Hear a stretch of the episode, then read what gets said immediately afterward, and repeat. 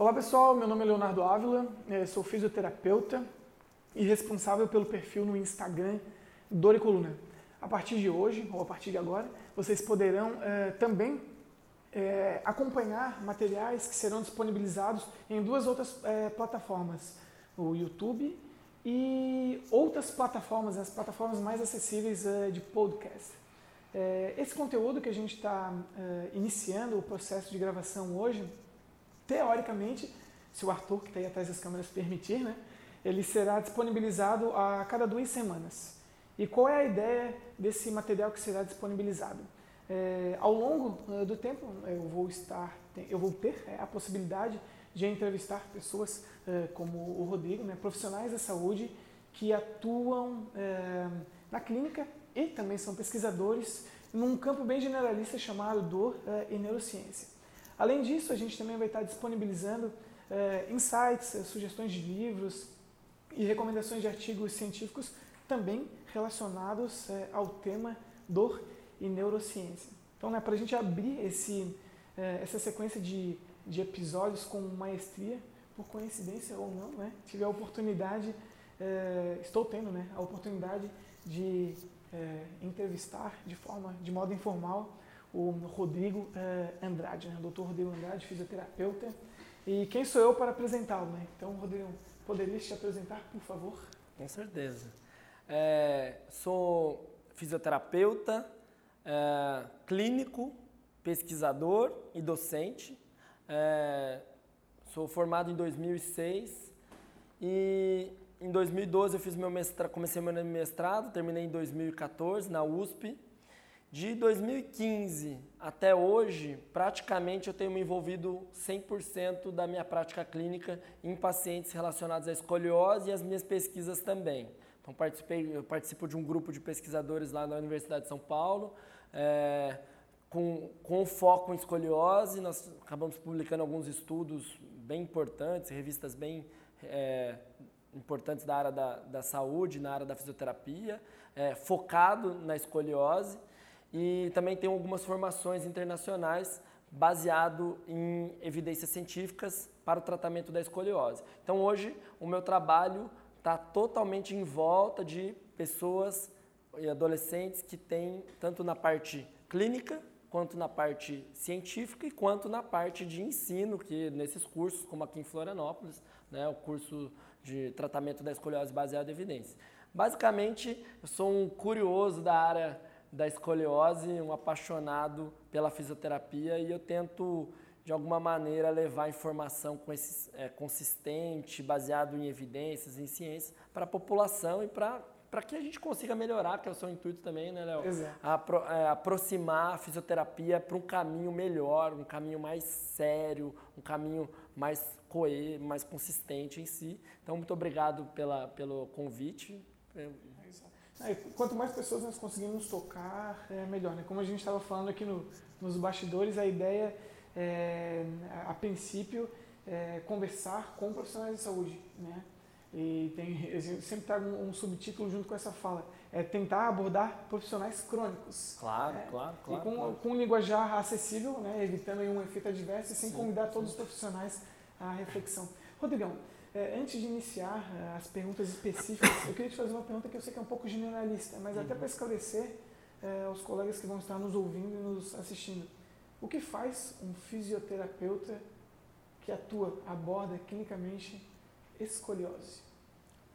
A, a fisioterapia ela é fundamental para que nós consigamos evitar a progressão dessa deformidade. A escoliose é uma deformidade tridimensional da coluna que, que ela é uma deformidade, ela não é um desvio postural, ela não é uma adaptação, ela é uma deformidade por fins genéticos, hormonais, nutricionais, tem diversas causas estruturais lá no sistema nervoso. Então, é, por essa causa faz a coluna entortar durante o estirão do crescimento. Então hoje, por exemplo, meu, meu, a minha tese de doutorado é uma revisão sistemática para ver quanto que os exercícios terapêuticos podem, de fato, ajudar a regredir a progressão da escoliose. Então, o nosso objetivo é fazer o paciente segurar aquela progressão e evitar que ele tenha uma cirurgia séria de coluna. Uhum. Então, o nosso trabalho enquanto fisioterapeuta é utilizar a me melhor os melhores exercícios baseados na ciência para ajudar esse paciente a ter uma qualidade de vida melhor, menos dores no futuro e etc. Perfeito. Bom, gente, é... já que é, um, é, um, é o primeiro episódio que a gente está disponibilizando, tem algumas coisas que é legal quem está acompanhando ficar familiarizado, né?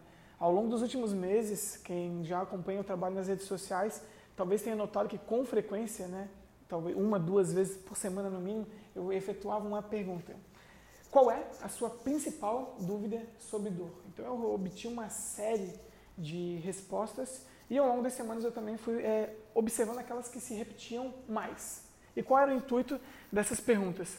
Fazer um, um, um compilado e ver aquelas que tinham maior reprodução para trazer e conversar com vocês. Então, é, quem te for acompanhar os episódios vai notar que é, algumas perguntas são padrões. Vai ter um padrão de, de perguntas e eu vou tentando direcionar elas ao, ao, uh, de acordo com a especialidade, com a prática clínica uh, de cada profissional. Rodrigão, a primeira pergunta, então, dessa sequência, que, não é, que é uma dúvida comum, baseada em tudo aquilo que eu é, trouxe dessa, dessa enquete que foi obtida através do Instagram. O que é dor? Dor. Se eu pegar a definição né, que a gente aprende por decorrer da vida, é uma, uma sensação, uma, uma experiência adversa, ruim, né? Só que acho que para a gente pensar na dor, a gente deveria pensar que ela tem uma, um caracter, uma característica muito individual. Né? Se a gente pensar antigamente lá, pessoas que por conta da sua religião se automutilavam e eles aguentavam uma dor por uma causa, por, uma, por um fim muito diferente. Então, se a gente pegar a dor do parto, é, tem um fim, uma vida de uma criança, de um filho. Imagina quanto que essa pessoa aguenta, suporta de dor, que nós, aqui hoje, sem um fim, a gente não aguentaria essa mesma dor. Então, acho que é uma, uma sensação adversa, mas que ela tem um caráter individual. E uhum. aí, da onde vem, por onde vem, a gente pode discutir depois. Mas acho que, de uma forma clara, uma sensação adversa, ruim, de caráter muito, muito individual. É, e, e, multidimensional, né?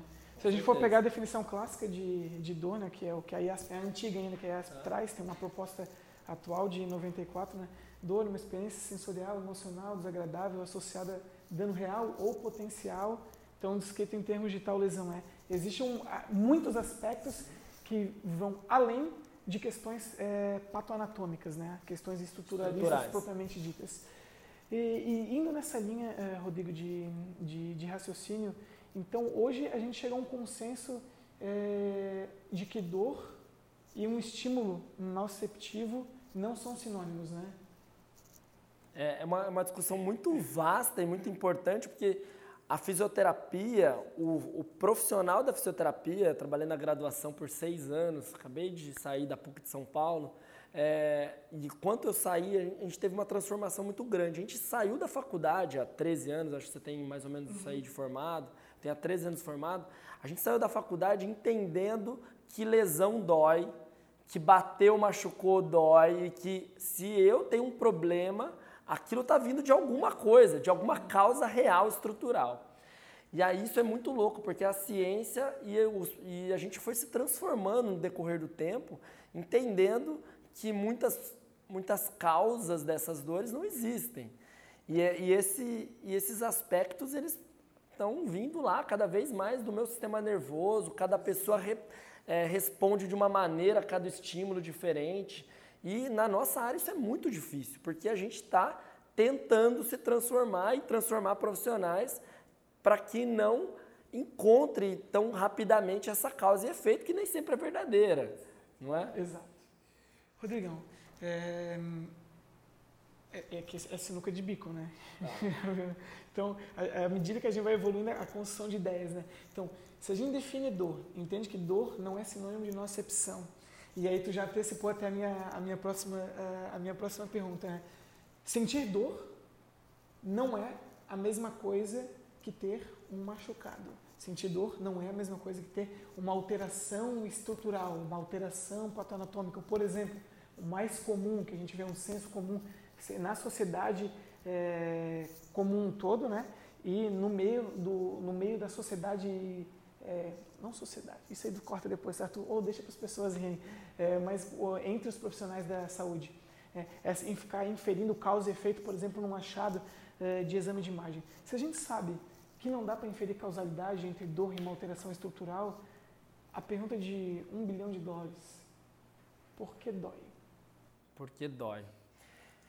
Olha, eu acredito que isso, se eu pegar, até mostro na minha aula, no estudo de 1995 já se falava que a gente tem mudanças estruturais do sistema nervoso central, é, modulações endógenas, nós vamos encontrando é, muda mudanças reais no sistema nervoso central que faz aquele corpo sentir dores reais, mas não necessariamente aquilo me faz é, ter um padrão, ou isso é, é, muito multidimensional mesmo. Mas eu gosto de dar um exemplo, acho que para ficar mais claro para o pessoal. Imagina que eu te coloco hoje numa comunidade, numa favela, né? agora meia-noite, uhum. aqui em Florianópolis. Certo. Deve ter alguma que eu não conheço o nome. Sim. E aí, para você, você vai ter um nome de, uma, de um bairro que vem na sua cabeça agora, milhões de informações por trás disso que te deixaram mais tenso. Uhum. Se eu não sei, eu que não sei realmente, eu que não sei, eu vou ficar um pouco receoso, com medo, por conta daquele ambiente mais escuro, um lugar que eu já tenho outras experiências. Mas de Florianópolis eu não conheço. Exato. Então a sua experiência já vai ser muito pior do que a minha. Então, vamos colocar isso em prática da vida do corpo humano partir do, do, momento que eu tenho uma experiência desagradável, então eu abaixei para pegar um, um, alguma coisa e travei a coluna e senti muita dor, fui para o hospital e etc. Aquilo me torna um movimento perigoso. E aí, se eu vou no profissional da saúde, nossos terapeutas, médicos, e reforço isso, olha, toda vez que você abaixa, você pode pensar ainda mais o seu disco, ele empurrar a sua medula. E existem casos de pessoas que ficaram paraplégicas. O grave do grave. Quantas pessoas você conhece na sua vida que ficou paraplégico por causa de hernia de disco? Eu não conheço nenhuma. Na minha carreira inteira eu não conheço nenhuma. Eu só conheço quem pós uma cirurgia ficou. Mas sem nada, eu não conheço nenhuma. É raríssimo. Deve ter algum relato na literatura que eu desconheço. Enfim, a gente vai para o mais grave e a gente começa a acreditar que aquele movimento é perigoso. Isso vira um ciclo vicioso. Eu tenho medo do movimento, que a gente chama de cinesiofobia. Eu tenho, vou ficando mais fraco, mais flexível. Eu vou ficando, aí eu paro de me movimentar. Eu paro de me movimentar, eu fico mais ansioso, mais depressivo. Eu durmo mal e eu tenho mais dor. E aí eu entro num ciclo que é uma coisa muito louca, muito interminável. Será que realmente aquele ambiente se ele fosse mais leve, mais favorável, tirar esse cara da favela, da comunidade, botar ele lá na Suíça, na Suécia, na Noruega, para andar tranquilo. Nós mesmo, né? A gente vai embora, vai viajar fora do país, demora uma semana para acalmar. Você anda na rua escura lá na, na Europa e fica com medo, porque a gente está acostumado com o Brasil. Esse corpo, essa memória, quanto mais, eu acredito, quanto mais informações negativas a gente vai colocando para esse paciente, quanto mais eu vou batendo é, e deixando ele cada vez mais machucado e calejado, calejado, calejado emocionalmente ou, ou psicologicamente, mais essa pessoa vai referir dor, vai ter problemas, etc. Nós vamos construindo pessoas com medo de se movimentar, com medo das estruturas. Eu vejo todos os dias isso na, na minha clínica. É, é, resumindo, acho que a gente pode inferir como são questões contextuais, né? A dor geralmente ela pode ser entendida como uma correlação, é, uma percepção de ameaça implícita por parte daquele indivíduo que está sentindo. E isso é fruto de uma série de experiências prévias, né? Claro. É, aí, aí, entra um, o, o fator que nós comentamos anteriormente. Uma possível, uma potencial alteração estrutural pode também potencialmente ser um start é, nocivo para ir a partir da percepção ter uma possível resposta em dor, mas não necessariamente é uma regra. Sim. Existem pessoas, só para deixar claro, existem pessoas que vão ter problemas estruturais, uma hernia de disco e vão ter dor. Nem tudo é da cabeça das pessoas. Só que a gente tenta, tem que tentar entender que a maioria dos casos, em dados, 95%, as dores, os problemas, eles são multifatoriais, não necessariamente tem essa relação. Tratando-se de dados, estima-se né, que em torno de 10% das dores sejam de causas específicas, né, Rodrigo? 10%? É. Até mais do é, que. 10% da, de dores específicas, né? De 1 a 2% bandeiras vermelhas, as red, red flags, e as 8% já seria caracterizada como dor com predomínios é, de causas neuropáticas, né? ou seja, lesão ou doença do sistema nervoso somatosensorial. Acho que a gente está falando muito para profissional da saúde é. também, né? Então acho que vale a pena ressaltar que o, como eu sei então se esse paciente ele está nos 10%, nos 5%, nos 2%, cara, você vai precisar avaliar melhor seu paciente. Você vai precisar ver se a sua clínica condiz, tem relação com os efeitos, com os achados radiográficos. Mas o que acontece hoje na nossa prática clínica, Léo? O cara não avalia. Ele aprendeu o teste de LASEG, de SLAMP, que são testes específicos para observar aí é, relações é, neurológicas, né, com, com os achados radio, radio, radiológicos, os testes clínicos, e o cara nunca mais faz. Ele aprende a fazer percussão patelar, aquileu, e nunca mais faz. Ele faz aula gratuita de pilates. Nunca que esse cara vai conseguir ter uma avaliação clássica, uma avaliação cuidadosa, para tentar entender todos os parâmetros e daí separar as 90% dos 10%. Então a gente precisa melhorar a nossa avaliação para a gente, de fato, ser o profissional de primeiro contato. Isso é, são duas questões que eu sempre trago à tona quando eu tô, tenho a oportunidade de ter um diálogo como a gente está tendo agora. Se você não, não, não sabe o que avalia, não sabe o que trata. Claro. E se você se propõe a abordar algo, no caso a dor, como você vai propor é, abordar algo que você não domina nem os conceitos básicos? Sim. Então a confusão toda já começa é, por aí, né? Rodrigão, tu tocou uma, num, num, assunto que seria a próxima pergunta, e se tu não falasse eu iria esquecer. É, diante de toda essa multidimensionalidade da dor, é, como nós clínicos vamos conseguir trazer isso para a sociedade e para o paciente em questão, é, que ele não entenda de uma forma errônea, que a dor é coisa da cabeça. Porque quando a gente começa a falar de multidimensionalidade, aspectos que vão além do biológico, é, biológico no, no, senso comum, porque se a gente está falando de alterações neurofisiológicas, a gente está falando de biologia também, né? de, de, de biologia, de neurofisiologia. Mas como no ato da explicação deixar claro para a sociedade e deixar claro para o clínico, para o profissional da saúde, que mesmo na ausência da, dessa relação entre dor e o estado do tecido, a dor não ser entendida como uma questão inventada, psicológica. Isso é, uma, é um cuidado que nós precisamos ter na hora de explicar para a sociedade e para a população, porque é um, é um entendimento. Poxa, se tu está falando de cérebro, de sistema nervoso central, geralmente as pessoas subentendem algo associado diretamente com o senso comum do entendimento da psicologia, né? Isso é um cuidado. Acho, acho perfeito. Acho que a gente tem que falar o seguinte: primeira coisa, acolher o seu paciente. Então, falar para ele assim: eu acredito na sua dor, porque essa pessoa chegou para você crônica, ela já passou por todo mundo uhum. e começa a achar que realmente é a coisa da cabeça dela. Porque ela foi num, falou que melhorava, não melhora, vai no outro, vai no outro. Ela começa meio que entrar num ciclo meio de pirar, de piração. Então a primeira coisa é falar, real, a sua dor é real. Você realmente sente ela. Eu não estou acreditando, achando que é psicológico aspectos emocionais e psicológicos podem influir negativamente ou positivamente. Se eu estou bem, ou se eu estou mal, se eu estou depressivo, se eu não estou, se eu estou ansioso ou não estou.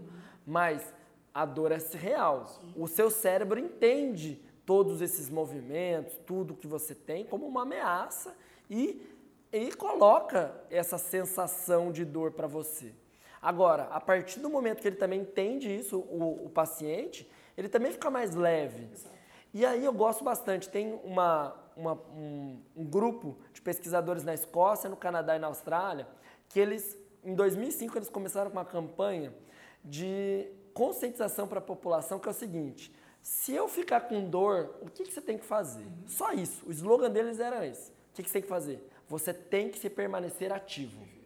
Em 2015, em 5 eles começaram, em 2014 em 2010, já era mais de 50% da população já sabia que se ele tivesse dor, lugar de, de, de ter dor não é ficar na cama, Exato. que o pior lugar que você pode ficar com gripe, com doente, com alguma coisa, é na cama, você piora. Pega uma gripezinha pequena, vai para a cama. À tarde, liga a sessão da tarde. Cara, você destruiu, você vai ficar ruim, você vai ficar uma semana de cama, de molho. Agora vai trabalhar. O que, é ficar ativo? Você gosta de academia? Você gosta? Gosta. O que, você consegue fazer mesmo com um pouco de dor? Ah, consigo fazer braço sentadinho. Vai lá e faz braço. Você vai ver gente bonita, vai ver gente feliz, você vai liberar hormônio. Então permaneça-se ativo. Em 2014, mais de 70% da população já sabia. Quer saber o que acontece na minha clínica? O meu paciente, que eu educo ele todo dia, ele liga para minha secretária e fala assim: avisa o Rodrigo que eu não vou porque eu tô com dor. Eu quero matar, Léo. Eu falo, pelo amor de Deus, eu tô aqui para isso. Mas isso tá tão inserido na cabeça dele que leva anos para você mudar isso. Então eles começaram com campanha na internet, com isso aqui que você está fazendo, com vídeo, com rádio, com Instagram, etc. Cara, a gente precisa mudar a população para falar movimento que curam as coisas. A maior evidência científica hoje para qualquer tipo de doença, né, mais de 90 doenças, quatro tipos de câncer, é exercício físico. A gente sai do básico e a fisioterapia quer fazer o quê?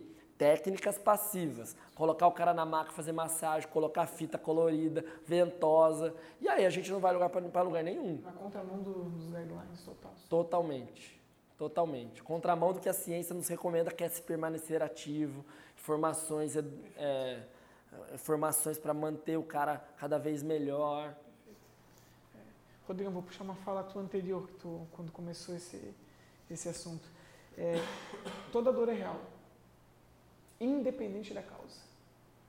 Né? Independente da causa, a dor é real. Não existe a possibilidade de um indivíduo referir dor na ausência de dor, porque a dor por si só chama atenção. Dor é a percepção. Né?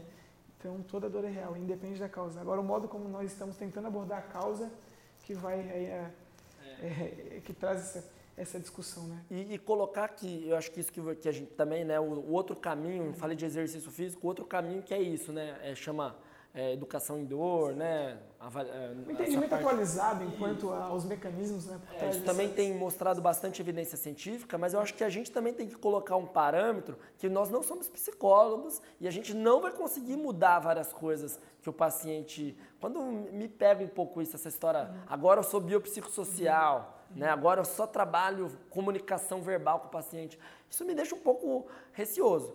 Isso tem que ser juntamente com a sua prática de exercícios, de terapias manuais juntas. Tem que ser um compilado de coisas para o seu paciente realmente ser integral. Não dá para ficar uma hora batendo papo com você, não fazer nada, esquecer que eu sou fisioterapeuta. Acho que isso é importante também, porque tá, nós estamos, não sei se você sente, a gente está numa linha que tudo agora é neurociência e o paciente, vou ficar batendo papo com ele. Acho que não é a ideia, né? é que falta um entendimento básico sobre conceitos básicos para entender o processo e colocar em prática. É, que à medida que o profissional que tem um perfil técnico busca esse tipo de abordagem, ele vai ser um reprodutor sem conseguir ter um raciocínio clínico por trás daquilo que ele está se propondo a fazer.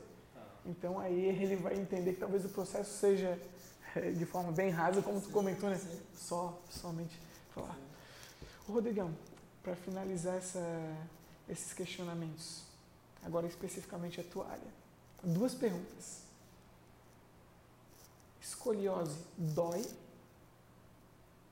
e toda pessoa que é diagnosticada com escoliose precisa é, receber uma intervenção? Excelentes perguntas e acho que muito bom poder responder isso. Se escoliose dói ou não, como você disse anteriormente, se ele veio para mim referindo dor, eu tenho que acreditar que ele tem dor.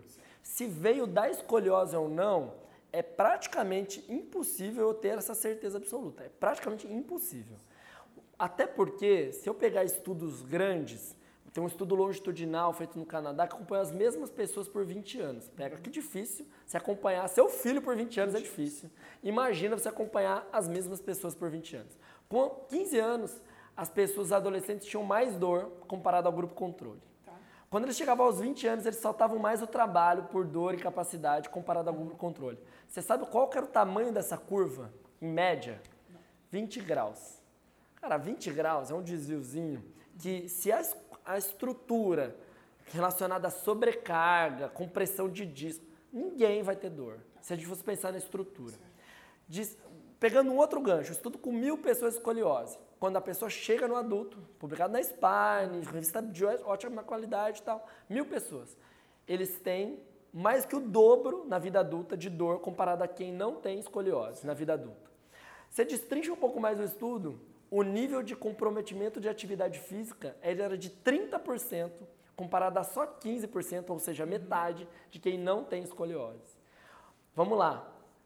Você tem escoliose, sua filha tem escoliose. Primeira coisa que ela chega no profissional da saúde, ela não pode fazer educação física, certo. ela não pode pular, ela não pode eh, correr, tudo isso vai prejudicar a coluna dela. Você vai transformando essa pessoa. Então, eu descobri que eu tenho um problema, que já é ruim, óbvio. Ninguém quer ter problema. Segundo, eu privo, eu, por exemplo, né, eu só gostava de educação física na minha escola. O cara foi lá e me tirou a educação física, ferrou minha semana. Era a única coisa que eu gostava na minha prática clínica lá na minha escola. E aí, tira, vai fazer um trabalho escrito na hora da educação física. Você bloqueou a pessoa de prazer, de hormônio, de tudo que a gente estava falando. E aí, como é que você educa essa pessoa a ser, a ser, é, ati, é, ser ativa fisicamente se você cortou isso uma fase da vida? Ela vai virar uma adulta com pouca atividade física e a gente sabe que pessoas mais sedentárias têm mais dor. Então eu acredito que isso seja um ciclo muito grande. Claro, nós vamos ter escolioses grandes, agressivas, 60, 80, 100 graus, que vão ter estenose, mais problemas lombares, etc, etc, que podem ser causas reais e ter dor reais. Assim como há pessoas com esse tipo de alteração que são assintomáticas. Exato, exato, exato. Então, se eu te responder dói, escoliose dói, uhum. eu não saberia te responder. Mas o contexto é que pessoas adultas sentem mais dor, as pessoas que não são tratadas, elas têm cerca de 20 vezes mais dor severa do que quem não é tratado. Certo. Então, a gente tem que pensar que escoliose é um potencial, até pela descoberta, uhum. até pela condução que esses adolescentes fazem, é, faz as pessoas no futuro, estatisticamente, nos estudos, mostrar que tem mais dor mas eu acho que é muito falha do profissional da saúde. Eu acho que o culpado desse cara ter dor no futuro é o profissional da saúde e tô aqui para tentar mudar alguma coisa nisso. Sim. Esse é meu trabalho. Segunda pergunta é se todo mundo trata, se né? Se todo mundo precisa de uma abordagem de intervenção. Escoliose é uma prevalência baixa. 1,5% da população, estudo nacional nosso, publicado aqui também no estado de São Paulo, que a gente sabe hoje, também é 1,5%. 2% da população, nós deu 1,5% muito parecido. Nos grupos controles de tratamentos de boa qualidade, pasme, mas a cada duas pessoas uma piora muito e outra não piora. Então é um, uma doença progressiva, mas que eu não tenho um parâmetro, eu não sei olhar para a cara de duas meninas e falar você tem que ser tratado e você não. Mas uma é altamente, uma é altamente evolutiva, a gente sabe que algumas coisas têm relação, então muito novinha, uma curva grande, é, não menstruou ainda, são fatores, muita rotação, são fatores que são, levam são preditores de, isso, de, pra, de, uma possível de uma progressão, possível progressão. Então, estrutural, estrutural, não sintomática. Não sintomática. Então ela precisa de um cuidado, principalmente na fase do crescimento. Agora, curva pequena, adulta, não vai piorar mais. Não precisa de um tratamento específico. Ela precisa de movimento, como todo mundo precisa. Tá? Então, Todo mundo precisa de tratamento? Se for nova, criança, adolescente, a gente não sabe para onde vai. Se ela é do grupo 1 ou 2, se vai piorar ou não vai. Não existe um teste genético para isso. Uhum. Então, eu, a gente trata todo mundo. A gente até faz um over treatment para não perder ninguém. Se eu não quero, porque se fosse seu filho e ela piorar, é ruim para a pessoa, a gente tem que cuidar da pessoa. Enfim, todo mundo precisa de tratamento? Sim e não. Se ela depende da fase, faixa etária. Se ela for criança, você vai tratar todo mundo, mesmo não sabendo se ela vai piorar ou não. Mesmo se ela não tiver tantos fatores prognósticos. Pra você não comer bola, tá? Pra você não perder a pessoa e piorar no futuro. Em consequência, adultos com curvas leves, atividade física, não precisa de tratamento específico. Perfeito. Mais ou menos isso aí. Rodrigo, e para finalizar, a última pergunta.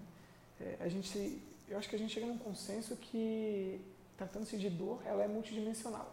Sim. Né? E a, as questões pauta-anatômicas são uma perna potencial para a pessoa perceber é, dor. É, os clínicos, os profissionais de saúde, eles estão preparados para uma abordagem mais abrangente? Ou seja, um processo clínico investigativo e uma abordagem propriamente dita é, de aspectos que vão além do estrutural, do patoanatômico? Então, com certeza não. É, acredito que assim, tem alguns profissionais que eles vão lidar mais com dores, né? São os médicos, principalmente na área de neuro, neuro reumato e ortopedia, acho que essas três áreas. Uhum. A gente falar mais na nossa área, que é coluna, etc. Mas acho que essas três áreas abordariam bastante isso. Lógico, vão ter cânceres aí, vão ter vários outros. Doenças, é, é, dores persistentes, crônicas, não, é, é, além do, da musculoesquelética. Vamos falar um pouco da coluna. Então, vão ter praticamente esses três aí, acho que envolvidos: fisioterapeuta, tá? educadores físicos e psicólogos. psicólogos Seriam, acho que, essa, essa gama. É, o Sullivan, que é um pesquisador aí consagradíssimo na área da coluna, ele coloca a primeira coisa é uma questão, alguns algumas discussões num artigo bem importante, ele fala por que, que os profissionais da saúde não seguem o básico, que são os guidelines, são as diretrizes.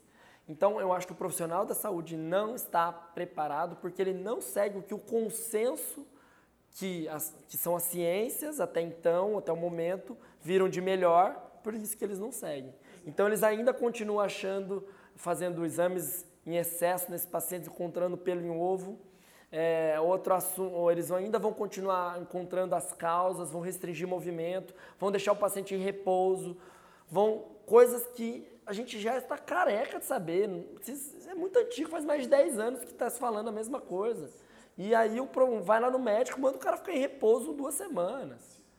Então, e nós, acho... e nós proporcionando, por exemplo, tratamentos passivos, que geram total dependência do, do, do, profissional. É. Reforçando que a postura adequada vai fazer ele melhorar a dor ou piorar. E aí nunca existe uma postura reta e absoluta. Esse paciente nunca vai ficar bom, então. Eles vão associando outras, né, outras vertentes. Então, se a gente for entrar na área da físio, falei da, dos, das profissões, mas se for entrar na nossa área, na área da físio, nós estamos muito perdidos.